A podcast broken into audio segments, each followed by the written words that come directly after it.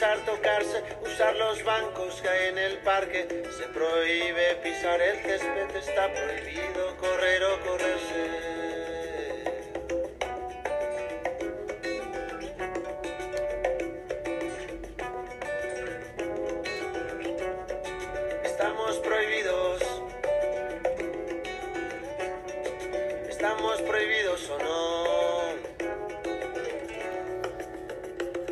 Prohibido tú, prohibido yo, prohibidos nosotros, prohibidos los dos. Vietato, forbidden, stop.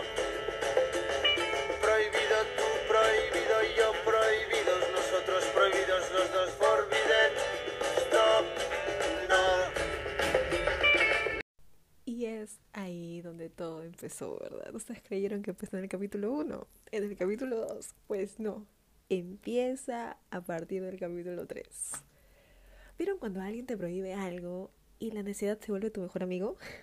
Bueno, hay nada que es Jesús el mejor amigo. No, nos olvidamos de esto y la necesidad se volvió parte de mi vida. Y con todo, amigos, yo no conocía absolutamente a nadie. Me fui a mi cuarto a hacer lo que tenía que hacer.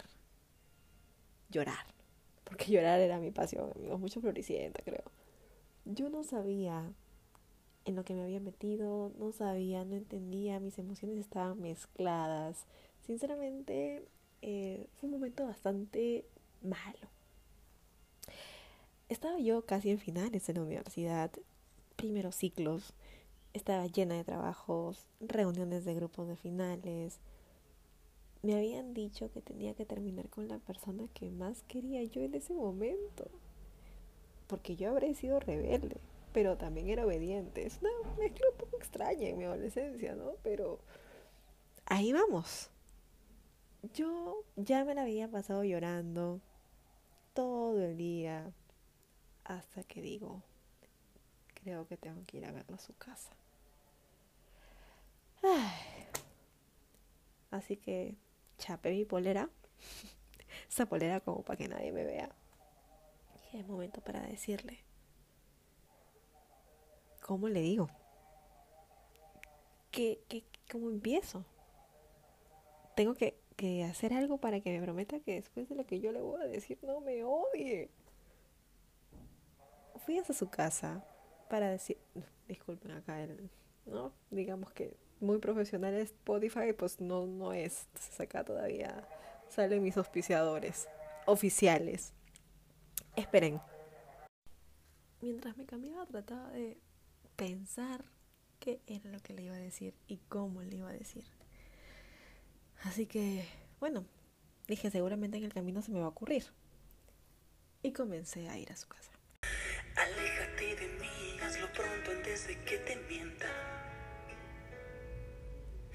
Tu cielo se hace grillo, ya camino bajo la tormenta.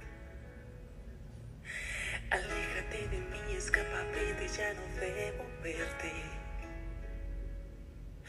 Entiende que aunque pida que te vayas, no quiero perderte. Llego a su casa, lo llamo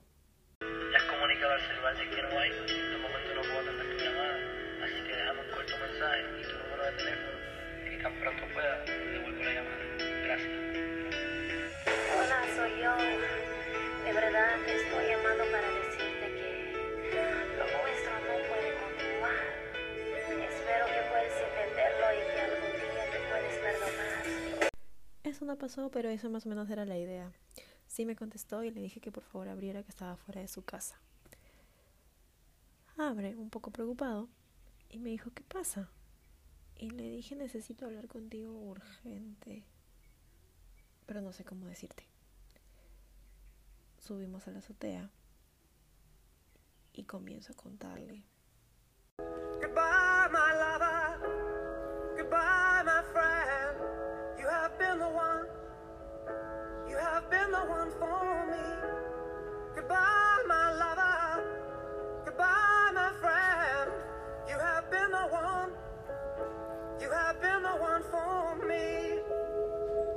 Ahí sí yo me mandé con el corazón abierto.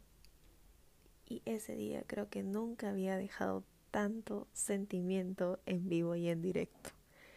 Lancé todas las que me las sabía, la de Mariana del Barrio, la de Rebelde Way, la de R. Way, la de Servando Florentino, Floricienta, todo el mix. Le dije, eres lo mejor que me pasó y quiero que sepas que siempre vas a estar conmigo adentro de este corazón. Por favor, quiero que te cuides y que seas feliz. Han sido los mejores meses de mi vida, pero ya no podemos estar. Mi ama encontró estas cartas.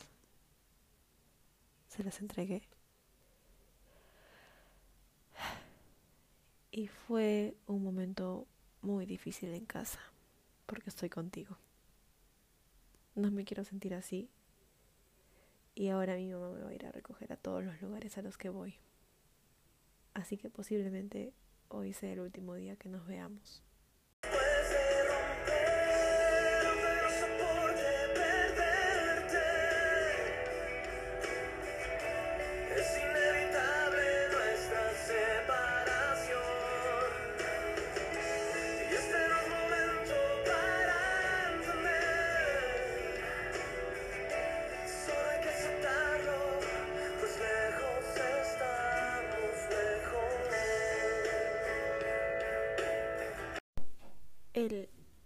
Su cara muy confundida de no sabía qué estaba pasando tampoco, me dijo, no entiendo. No, no, no entiendo. Le dije que no era necesario entenderlo ahora, pero que ya me tenía que ir. Bajé corriendo nuevamente y me fui a mi casa. Llegué llorando, enojada, me metí a mi cuarto, cerré la puerta de mi cuarto y empecé a llorar. Nuevamente. No quería hablarle a mi mamá, todo estaba muy de cabeza. Y pasó aproximadamente media hora y tocan el timbre. Y era Jaime. Yo no entendía qué hacía él afuera de mi casa. Estaba nerviosa, estaba llorando, estaba preocupada. Y le pregunté, ¿qué haces acá? Ya te dije lo que tenía que decir. Yo ya no quiero hablar contigo. Él me miró, me dijo, yo no he venido a hablar contigo, yo he venido a hablar con tu mamá. Voy a ver a mi mamá para decirle que Jaime estaba afuera. Y me dijo, ¿qué?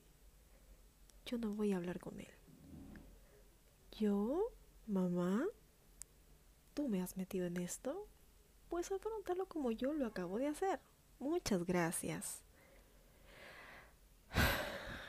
Le abrió. Él le dijo, señora, ¿cómo está? Vengo a hablar con usted. Y ya no saben. Mi mamá me dijo que suba, porque yo no tenía nada que ver en esa conversación. Fui a mi cuarto enojada y llorando. Y me puse a orar. No podía ver ni tampoco escuchar qué es lo que estaba pasando. Jaime igual era una persona que hablaba muy bajo y mi mamá también, así que ni para el chisme servía. Pasó aproximadamente una hora y mi mamá sube a su cuarto. Le pregunté qué es lo que había pasado y qué es lo que él le había dicho. Solo atinó a decirme que ya habían quedado y que no me iba a molestar más.